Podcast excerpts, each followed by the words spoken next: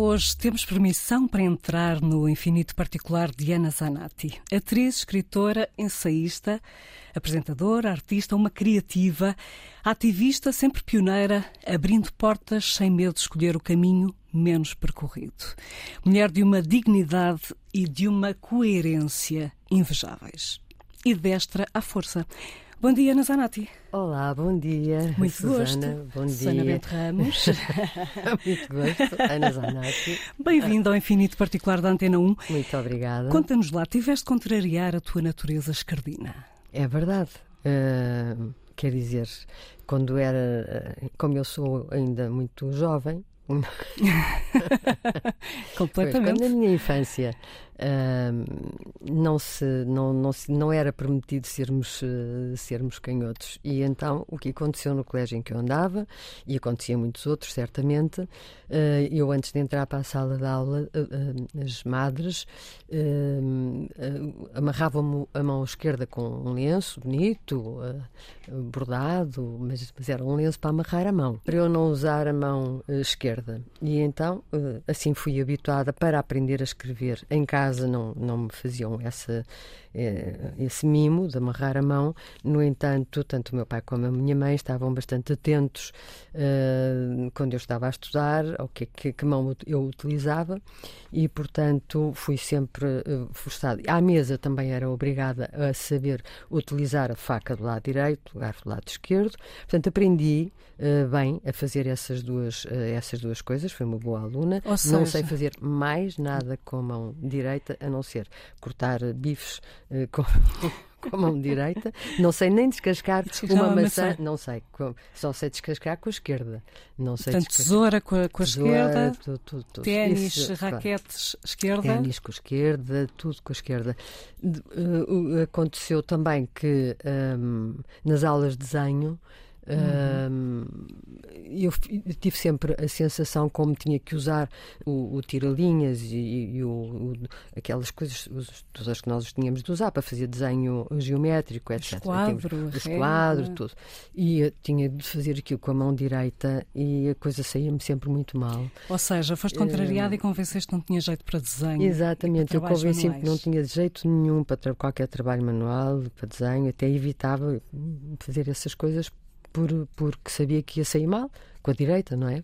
Que até tem uh, jeito para essas E depois coisas. vi mais tarde, curiosamente, a descobrir que tenho bastante aptidão para trabalhos manuais e é uma coisa que eu hoje em dia faço bastante quando tenho tempo e até, até pinto e desenho, enfim, para mim, para me divertir e porque é uma coisa que me descontrai imenso. Foi, foi curioso teres falado na faca no livro Agradeço o Beijo, que temos aqui. Uh, tu dizes na, na página 97: Navegamos à bolina, para trás engolidas por uma onda ficam as vozes do não. Não se chora que é feio, não se grita, não se ri tão alto, não se usa a faca com a esquerda. Uhum. Foi isto que ouviste na tua infância? Foi, exatamente. Foi isso que eu ouvi. A personagem de Agradece o Beijo teve um bocadinho mais de sorte, não é? Diz dizia que tem uma avó e um tio emprestado. Para quem nada disto é assim tão terrível, deixam-me comer com a esquerda, riem por tudo e por nada Sim. e fazem-me rir também. Um dia sem rir é um dia perdido. É, eu acho que sim. Nós temos mesmo que encontrar dentro de nós uh, uma réstia de alegria, ainda que o momento possa ser triste ou, ou, difícil e que atravessemos crises, mas temos que encontrar sempre, quanto mais não seja, a alegria de estarmos vivos, de, de termos este presente que é, que, é, que é a vida, não é? Mas é engraçado E- que esta era uma frase que tu usavas constantemente nos teus e-mails, no, no rodapé dos teus Ah, e-mails. sim, sim, sim. É verdade, durante um tempo tive esse rodapé. Portanto, é uma frase que te diz algo. Sim, é, é, é mesmo. É Charlie importante Chaplin. rirmos. É. Voltando um bocadinho atrás, nisto de ser canhoto, levaram-te melhor, mas Ana, não me parece que tenhas voltado a ceder no que diz respeito à tua natureza, pois não? Não, naturalmente, essa, enfim, nós quando somos muito crianças, eh, quer dizer, ou, ou somos de uma natureza logo muito, muito, muito rebelde eh, e, e- e começamos a explodir logo muito, muito cedo. Não foi o meu, o meu caso, até porque eu queria portar-me bem, queria que houvesse harmonia em casa com os meus pais e, e, e- e a minha mãe muitas vezes me dizia porta-te bem porque senão o, o teu pai depois é comigo que, que, se zanga e, portanto, eu tinha muito esse, esse cuidado e fui uma, uma criança muito bem comportada, tinha sempre aquelas havia na, nos colégios naquela altura, não é? A fita de ordem, a fita de bom comportamento, a fita de aplicação, essas coisas. Eu tinha sempre essas fitas todas da ordem, bom comportamento, delicadeza. Uh, ainda me lembro das cores das fitas e tudo. Quais eram as cores? A, cor, a aplicação era verde, a delicadeza era azul, a ordem era branca. Uh, ou era amarela? Olha, agora já não sei, já estou tu eras a, a menina um do quadro de honra. Uh, às vezes. Às vezes, às vezes. Depois também fazia as minhas asneiras, não é? Mas, mas, mas agora, uh, mas estavas a dizer, portanto, foste muito certinha na infância para não criar problemas. O que é que queres dizer com isso? No fundo, para que houvesse uma certa harmonia uh, dentro de, de, casa. O meu pai era muito, muito, muitíssimo rigoroso e não, não, não permitia a mais pequena falha. Ficava muito zangado e deixava de me falar até durante dias se fosse necessário. E a minha mãe Uh, claro que queria evitar situações dessas e também porque, como ela passava mais tempo comigo, qualquer coisa que acontecesse e que eu fizesse mal, ele iria certamente apontar-lhe o dedo e dizer uh, não tomaste, uh, não, não foste suficientemente rigorosa com ela, qualquer coisa disso. Portanto, para evitar esse tipo de conflitos, eu procurava ser uma menina bem comportada, mas dentro de mim havia uh, já uma rebeldia que mais tarde depois se a manifestar, como também é natural na maior parte de todos nós, não é? Quando chegamos à adolescência as coisas começam a tomar outra dimensão, não é? Mas uh, muito cedo tiveste consciência que nem tudo vai bem no mundo dos adultos. Sim, eu era muito atenta ao mundo dos adultos e, e como todos os adultos devem saber, porque já foram crianças, muitos de nós, em crianças, estamos muito mais atentos aos adultos do que eles pensam, não é? E, e percebemos muito mais coisas do que eles pensam também. E o que é que percebeste? Uh, bom, percebia que uh, nem sempre, quer dizer, aquela. Em minha casa, por exemplo, havia sempre uma, um ambiente eh, bastante uh, tranquilo e hum, não havia discussões, não havia exaltações, não havia nada desse género de coisas.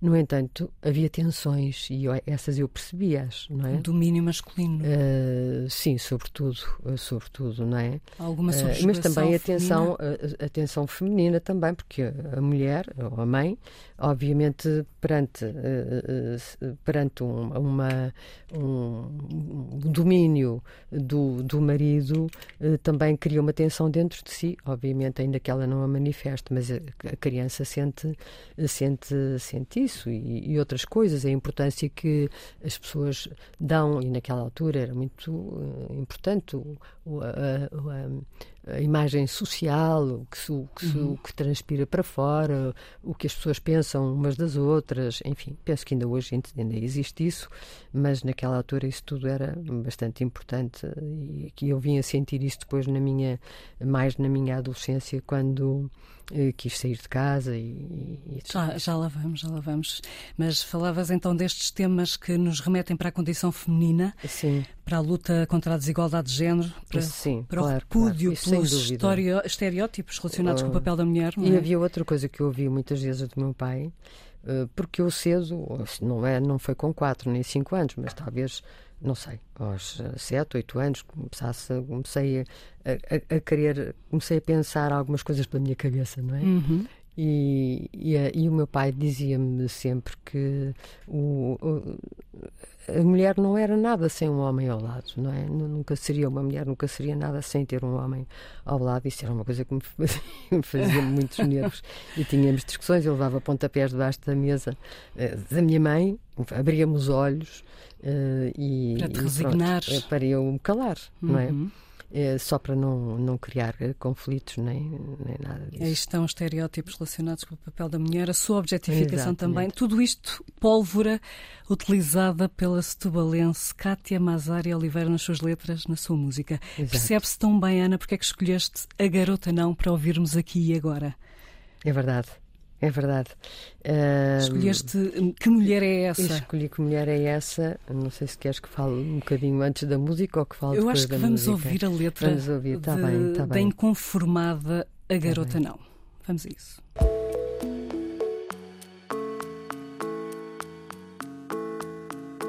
A letra faz lembrar a fruta feia que não tem lugar nas prateleiras do supermercado. É uma hum. tirania da perfeição, não é? Exato, exato. É, é, muito interessante esta, esta canção. Aliás, quase todo o repertório da, da, garota não é muito interessante, tem letras muito interessantes e é um trabalho muito, muito, muito bem feito e que me chamou a atenção. Esta canção em particular uh, tem um olhar crítico não é? sobre a utilização da imagem feminina, uma imagem irreal da beleza física, de perfeição, de juventude, da magreza, uh, como se esse padrão conferisse uh, alguma qualidade humana a, a, quem, a quem lhe obedece, não é? O culto da imagem que hoje, enfim, vivemos tanto de uma forma tão exagerada, esvazia aquilo que é mais importante, que é a nossa essência. E, e, que mulher é essa que aparece nas revistas? Três folhas de fotos, um cantinho de, de entrevista. O, o, que importa é saber o, do que é que fala. Mais importante é o vestido que ela leva à gala, não é? Eu acho que a mulher tem de ser eh, devidamente valorizada. As, sua, as suas qualidades humanas, as suas qualidades intelectuais, a sua capacidade de luta, mas uma luta pela paz, num mundo onde reina uma, uma crescente desumanização e indiferença social onde reina a arrogância e o belicismo num mundo uh, que é, na sua maioria, como sabemos, governado por homens, onde também a justiça, como nós vemos no nosso país, por exemplo, não é? atua como um branda sobre o agressor, deixando as mulheres e as crianças uh, tantas vezes entregues à sua, à sua sorte.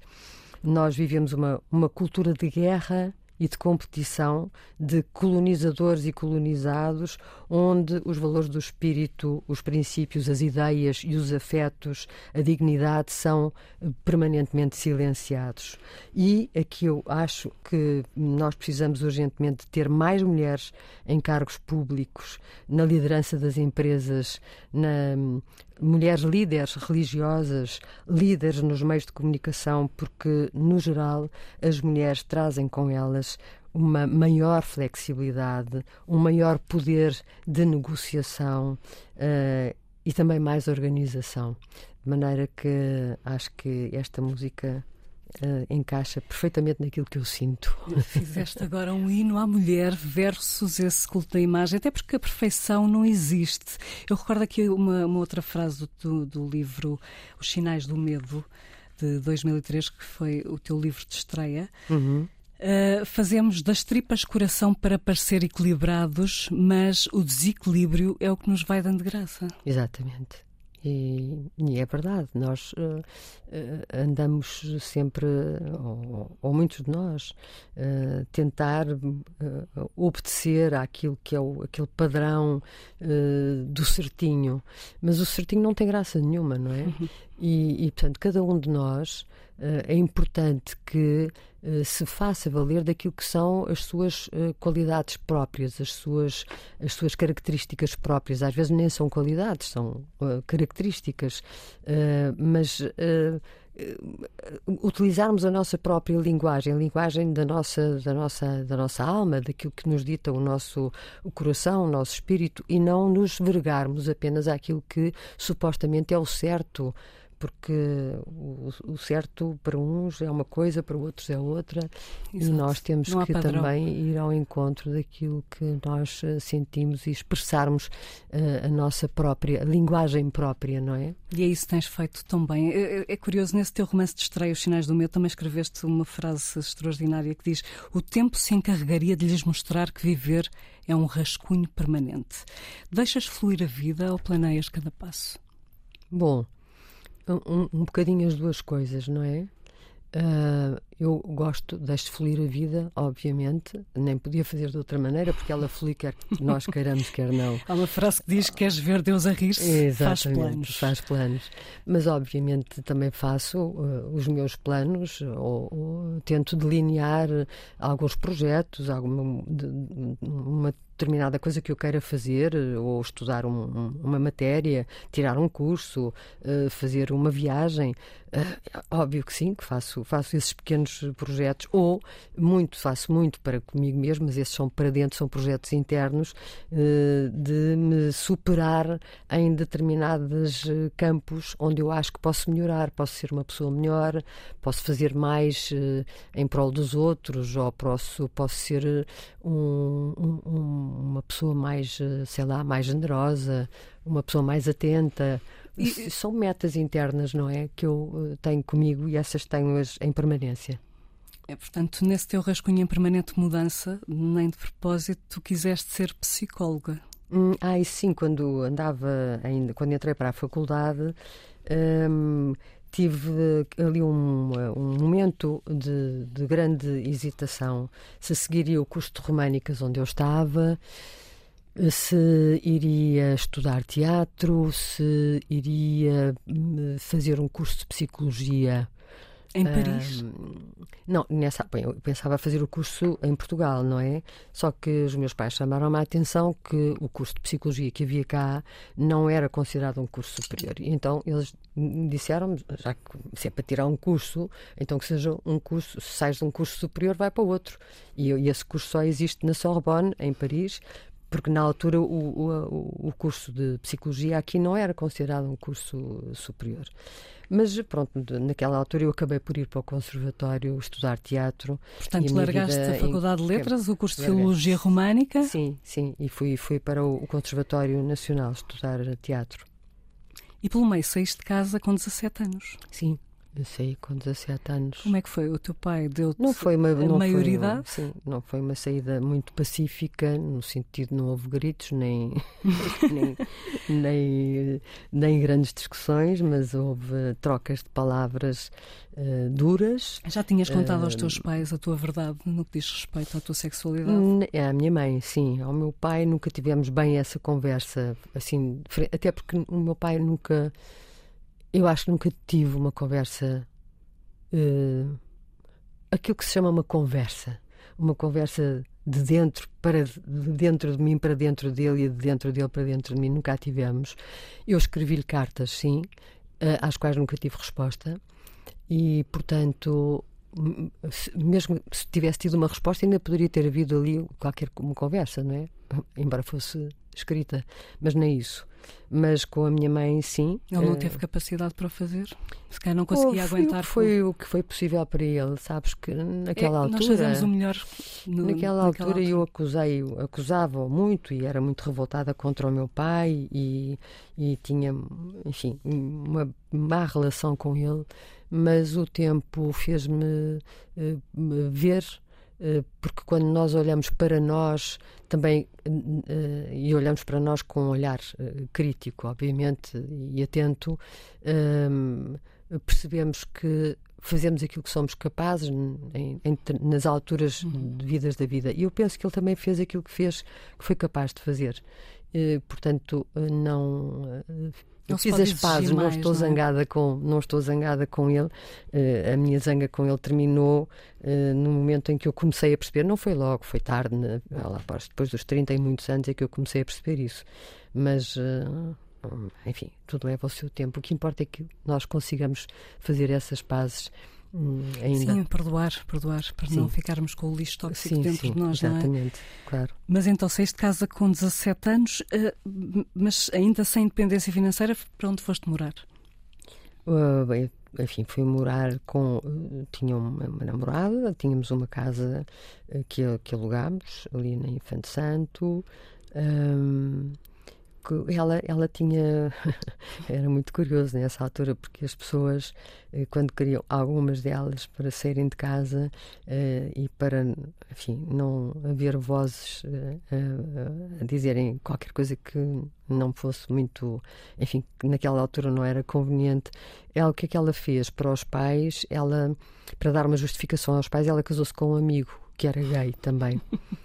E, Tão conveniente. Exatamente. Então fomos viver os três na mesma, uhum. na mesma casa. Um, Mas de qualquer e, forma e é, é, algo completamente inédito e arrojado nos anos 60. Conhecias alguém tão livre e assumida como tu? Hum, não, eu não conhecia. Hum, quer dizer, não, até essa minha namorada não teve, quer dizer, coitada, fez o que pôde fazer, casou e, e fez as coisas dessa maneira. Não, mas é assim, eu só sabia que tinha que que estar ser fiel a mim própria e, e, e não, não conseguia uh, ser de outra maneira, não me sabia, não me sentia bem a mentir, sentia-me, achava que era uma humilhação para mim, uh, porque eu não tinha vergonha de nada, não tinha nada para esconder, eu não considerava que fizesse qualquer coisa de mal e, e, portanto nunca escondi. Também não andava com uma bandeira a apregoar uh, como é que era a minha vida, mas também não a escondia, não é? Uh, e... Portanto, a tua integridade, acima de tudo, a tua autenticidade, a Sim. tua verdade, isso, isso tem sido de facto a tua Sim, coerência. Sem impor a ninguém, mas uh, vivendo-a tranquilamente. Só para continuar na Montanha Russa, acabaste por abandonar a faculdade no terceiro ano, iniciaste o curso de teatro no Conservatório Nacional, curso que também não terminaste por não, culpa do Ribeirinho. Eh, não, não foi por culpa dele. não, não, não foi, não foi por culpa sim, minha. Sim. O, o, Ribeirinho é uma bela teve, culpa. foi uma bela culpa, sim, de facto, porque ele convidou-me na altura para fazer integrar a companhia que ele tinha, a Companhia do Teatro Nacional Popular, ali no Teatro da Trindade. Eh, para substituir a Teresa Mota, irmã do João Mota, eh, que ia, foi embora para a França e, uh, e, eu ingressei então na companhia dele. E o que é que acontecia naquela altura? Quem estivesse a estudar no conservatório depois não podia fazer o, exame final se estivesse a trabalhar no, no, teatro. E portanto eu não fiz, uh, o, não, não, não, cheguei ao final porque estava a trabalhar com, na companhia do Ribeirinho com a Isabel de Castro, com a Maria José, com, com o João Mota, uhum. com o Assis Pacheco, Costa Ferreira, a Catarina Avelar, que ainda hoje está entre nós, felizmente. Uh, enfim. Portanto, foste estudar para o palco. Sim, fui estudar para o palco, exatamente. Até que o Ribeirinho fez um, fez um comentário deselegante e... Exatamente, e um, passados dois anos nós estávamos a ensaiar uma terceira peça, já tínhamos feito duas e, uh, e estávamos nos ensaios e ele fez um comentário desagradável que eu considerei desagradável e, intrusivo em relação à minha vida privada. E eu, passados uns dias, pensei, pensei, pensei, uh, e, e, passados uns dias, despedi-me. E, e, obviamente fiquei um bocadinho. assim, fiquei a, a navegar. E, e, e, tinha como meio de, porque eu também quando saí de casa houve uma promessa que eu fiz a mim mesma que não assumia a responsabilidade do ato e não ia pedir nada aos meus pais. Já que eu queria ser independente, uhum. então tinha de ser independente e não ia andar a bater à porta deles a pedir-lhes uh, para me uh, ajudarem, não é? Tinha que assumir esse passo que tinha dado. Mas que coragem! E, e então. Uh, eu acho que é preciso mais coragem para, para uh, irmos contra nós do que, uhum. para, do que para irmos é, a favor de nós. Não podemos Enfim, nunca abdicar do amor próprio, é, nem do exato, respeito por nós mesmos. É isto, não é? Uh, e pronto, e nessa altura eu fazia, eh, já tinha, como estava no teatro e fazia rádio, uh, fazia flutins na emissora nacional, no, no Rádio Clube Português. Um, fazia também peças na televisão, porque havia teatro na televisão, naquela altura faziam-se peças de teatro, não é? Na televisão. E, portanto, eu fazia o meu trabalho, ia fazendo quando era convidada para um pequeno para um filme, um pequeno papel, ainda, pequenos papéis. Portanto, vivia mais ou menos disso, dessas pequenas coisas que ia, que ia fazendo. Dava também explicações de, de, de francês e pronto. E, e, foi assim que fui vivendo durante um, um, tempo, porque não tinha de facto trabalho. Tinha o, o, Vasco Morgado, que era o grande empresário da, da época, e aliás nunca houve nenhum, mais nenhum grande empresário como ele. Uh, o Vasco Morgado uh, tínhamos já convidado mais do que uma vez para ir para uma das companhias dele. Mas o Vasco Morgado, que era um homem muito charmoso uhum. e muito simpático e de quem eu gostava imenso, uh, mas anunciava, por, ele era um galã, não é? E, Sim, muito bonito. E anunciava aos quatro cantos que, que eu que, que, se, que se tinha apaixonado por mim, que sei lá, coisas dessas.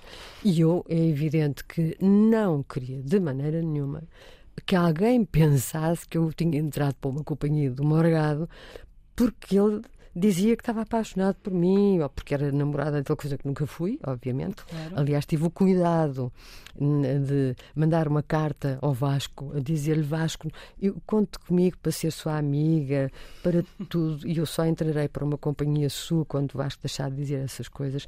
Mas eu não, eu não, eu não, nunca, eu jamais serei sua namorada e porque eu tenho uma vida diferente, tenho uma, eu tenho uma namorada, vivo com uma namorada, namorada é essa que ele depois até conheceu, e portanto não conto, não conto com isso. Portanto, eu era sempre muito sincera na, Sim, na minha é relação com as pessoas que se acercavam de mim com qualquer, enfim, outra intenção. Coisa que ele respeitou, sendo ele o galã que era e o homem habituado a ter sucesso com todas as mulheres, ele respeitou isso muito e ficámos muito amigos, sempre. Uh, eu só muito mais já tarde não estava é com, a Laura, trabalhar. com a Laura Alves. Não, ele estava com a Laura, mas ele era.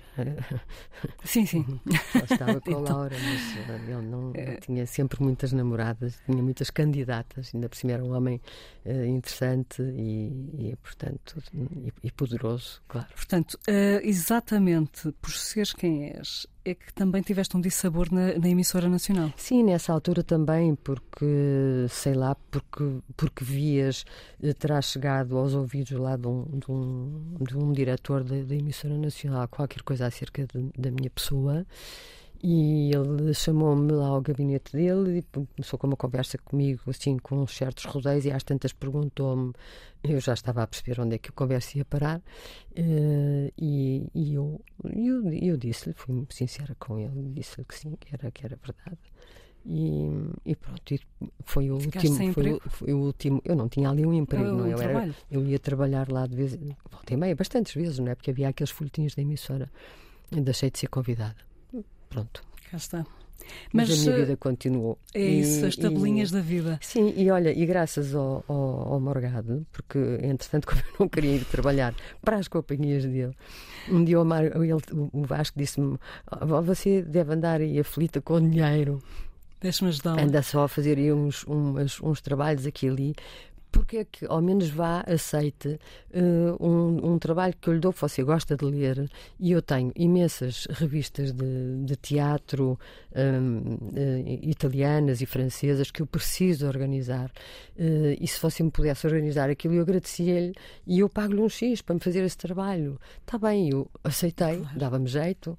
Uh, e aceitei. E estava lá um dia no gabinete dele, que era um gabinete enorme, um, escritório enorme, muito bonito, no, no primeiro andar do, do, do Teatro Monumental. Tenho uma pena que tenham destruído aquele teatro. Uh, e, e, aparece lá um, alguém para vir ter uma reunião com ele, que era nem mais nem menos do que um dos donos dos Parodiantes de Lisboa. Uh, e então uh, ele apresentou-me, o Vasco apresentou-me, e, e depois entablou-se ali uma conversa: o que é que eu fazia, o que é que eu não fazia. Ele disse: para você está disponível, não gostava de ir experimentar, trabalhar connosco. Eu disse: bem, eu, quer dizer, eu, eu nunca trabalhar na rádio só em folhetins, não fiz. Bem, vocês têm uns, as publicidades e que eles liam a publicidade de uma forma muito hum, acelerada e muito. Eu nunca tinha feito aquilo na minha vida e tive, confesso, que achei que não ia ser capaz de fazer bem. E, e disse: Olha, não sei se vou conseguir, mas se quiser que eu experimente, eu vou e experimento. Bom, e fui. Uh, e quem me ajudou imenso Uh, e, e, me deu a mão com muita amizade e me tratou com imenso, imenso, imenso carinho. Foi a Alice Cruz, uhum. que estava lá a trabalhar, ela e o Rui Romano, o, o marido dela. Uh, e ela foi muito, ela era já uma locutora experiente, tinha vindo de Angola uh, e era uma grande locutora e, e ajudou-me imenso. Uh, ficámos sempre amigas até que um dia, e agora já não sei se posso contar o resto da Sim, história. Até que apareceu, até que apareceu um dia Paulo. o Paulo Moraes, um, que trabalhava, era produtor da RTP, que já me conhecia, de eu ir lá fazer peças, etc. E eh, a RTP ia iniciar as emissões à hora do almoço, porque só emitia à noite, não é? E veio-me convidar a Alice, a mim, uh, e mais uma outra um, que também trabalhava lá, uh, Linda Bringel, para uh, sermos as caras uh, da, da RTP à hora do almoço, para apresentarmos as emissões. Bom, e eu, que também não era nada aquilo que era. eu, eu andava, Lá no fundo, um bocadinho ao sabor de para onde, para onde, a vida me foi levando. Uhum. Uh, lá fui também fazer aquela experiência e pensei, bom, deixa-me ver como é que é, o que é que vai. E, e, e, então comecei a trabalhar na RTP, fui ali, fui, aprendi, não é? Fui e por lá estiveste 26 E por lá fiquei anos. 26 anos, porque depois houve um, mais tarde, já passados três anos de eu estar lá, eles abriram um concurso para entrarem uh, locutores e apresentadores para o quadro e eu, enfim, candidatei-me ao concurso também para ficar nos quadros da RTP e foi aí que entrou Hilário Clímaco, a Maria Elisa, por exemplo, entraram eles nessa altura. Uh, o Eládio, de quem eu fiquei amiga e com quem trabalhei muito, claro. Este propósito, há um conselho maravilhoso no teu livro que temos aqui que se chama A Grande Travessia, que é da trilogia de contos infantis O Povo Luz e os Homens Sombra, de 2008. Uh, dizes: escolhe bem os teus caminhos, vai sem medo e com alegria, escuta a voz que te conduz porque no final da história tens à tua espera tanta luz que até parece magia. A tua vida tem tido essa magia? Tem, tem, tem, tem, tem. Isso hum, tem tido, sim. Felizmente. Uh, eu tenho, não posso, uh, olhando para trás, não é? Porque já estou numa altura em que já me posso olhar para trás e, e olhar para algum percurso feito. Uh, acho que tenho vindo eh, umas vezes melhor, outras vezes pior, mas a cumprir uh, aquilo que a minha uh, que, que, o meu o meu lado de dentro me diz para para para fazer, não é? Tu dizes escuta a voz e, que te conduz. E essa voz e essa voz que me conduz, eu tenho tentado escutá-la, embora também tenha já feito a experiência e má e deu muito mau resultado de fazer o contrário. E essas experiências uh, são experiências que, obviamente, uh, enfim, são parte, fazem parte da vida, mas são grandes não lições. Não é bênção, é lição. São é? grandes lições, são grandes lições e, e, eu já tive grandes lições por ter uh, insistido em meter-me em projetos onde eu, à partida, sentia que talvez não fosse a minha praia. Estamos à conversa com a Ana Zanatti no novo programa da Antena 1 Infinito Particular. Ana, o teu livro O Sexo Inútil, de 2016, conseguiu algum milagre em alguma família? Bom, eu não quero dizer milagre, não faço. Enfim. Mas uh, conseguiu aquilo que eu penso uh, que é importante que, que, que, que, seja, no fundo, a meta de cada livro que se escreve é que quem o acaba de ler não, não, não, não o termine da mesma maneira que começou. Ou seja, que tenha havido, o livro tenha servido para que alguma coisa se tenha transformado dentro da pessoa ou que alguma interrogação tenha ficado uh, e que a pessoa fique com vontade de explorar mais um determinado caminho ou de querer saber mais sobre determinado assunto ou de pensar mais, de refletir mais sobre determinado assunto. E, e aqui o sexo inútil foi um desses livros. Esse foi feito mesmo com essa com essa intenção de levar as pessoas a refletirem sobre o, o caminho que escolhem e de, de que forma podem uh, agredir-se quando não seguem aquilo que a sua voz interior lhes dita e que a sua natureza lhes dita. Pode alguém ser quem não é? Pode alguém ser quem não é. Não, eu acho que é muito difícil. É, é uma violência, é uma grande ser. violência, é uma grande violência. E então, uh, sim, este livro tem uh, também uh, o, o, o, agradece o beijo e, o, e, o, e os sinais do medo também foram livros que foram isto pelo, pelo feedback que me chega das pessoas por cartas ou e-mails que recebo etc também foram livros que foram importantes para algumas pessoas. O Sexo Inútil tem sido uh, bastante, tem sido um, um, motor grande para a transformação da vida de muitas, muitas famílias, uh, porque também os pais Uh, alguns pais leram o livro.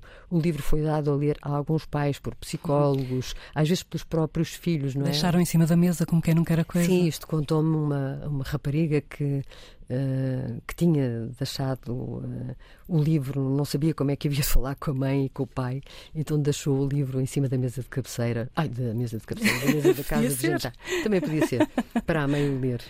Ana, hum. estamos rapidamente, infelizmente, a chegar ao fim do programa. Agora, perguntas com resposta rápida: psicologia ou coaching? Ah, eh, quer dizer, uma coisa, eh, não são, não, há pessoas que confundem e não são a mesma coisa. Uh, o, o, coaching é aquilo que eu tenho estado a estudar e estive a fazer um curso de coaching e, e, uma, e uma especialização em relacionamentos. E o que eu quero fazer a partir daqui é ajudar e orientar pessoas que não têm uma boa relação com a sua orientação sexual ou então pais que têm muita dificuldade em entender a orientação sexual dos filhos e isso cria um clima de grande tensão entre as famílias e afasta também muito os pais dos filhos. Sem dúvida. Gatos, cães ou ambos? Uh, gatos e cães. Uh, eu, a minha paixão por gatos é relativamente recente, porque a minha paixão por cães é de muito antiga. A minha paixão por gatos tem uns 10 ou 15 anos, talvez, mas eu estou muito apaixonada pelos gatos, confesso. Há algum livro sobre eles? Há um livro sobre eles que irá sair, não sei ainda bem quando, espero que no próximo ano, mas o livro está feito já. La Bohème significa o que para ti? La Bohème, eh, que foi a canção que eu escolhi eh, do Aznavour, porque o Aznavour é de facto grande, uma, uma, grande voz, um grande intérprete, um homem uh, que nasceu mesmo para, para cantar, como, como nasceu a Piaf, como nasceu a Amália, são grandes vozes que nos tocam, tocam o, eu acho que tocam o, o inconsciente coletivo, coletivo, não é? São pessoas uhum. que vão diretas ao nosso, à nossa alma, ao nosso inconsciente. E, e escolhi La Bohème porque gosto de imensas canções do Aznavour. La Bohème porque retrata uma, uma época uh, de, de, de, de, uma vida dos adolescentes, do adolescente não, da pessoa que entra na, na, na, sua idade adulta, mas ainda é muito novo e vive uma vida boêmia que foi também com a qual eu me identifico, porque vivi muito essa, essa vida e, e identifico-me bastante com, com, essa, com esta canção. Então, este é o segundo disco pedido de Ana Zanatti, mas antes disso, uma surpresa. Gostaria que tirasse uma frase aqui da nossa tómbola, se faz favor. Bem. Uma tómbola tão particular Muito como finita. Bem, vou, tirar, vou ler já. Podes ler. Os sonhos são extremamente importantes, não podes fazê-lo a menos que o imagines. Jorge Lucas. Ok. É um pensamento do dia para levar-se como recordação deste infinito particular que teve a Joana Jorge e o Bruno Gonçalves Pereira na produção, no som o João Carrasco, a autoria e condução da entrevista Sônia Bento Ramos. Se quiser, pode ouvir novamente esta conversa, está disponível online em RTP Play, basta pesquisar por Infinito Particular Antena 1. Obrigada, Ana, por nos deixares entrar no teu universo. Acabamos em beleza então com Charles Aznavour, La Bohème, até ao próximo Obrigada, Susana. Obrigada. Bom dia. Bom dia.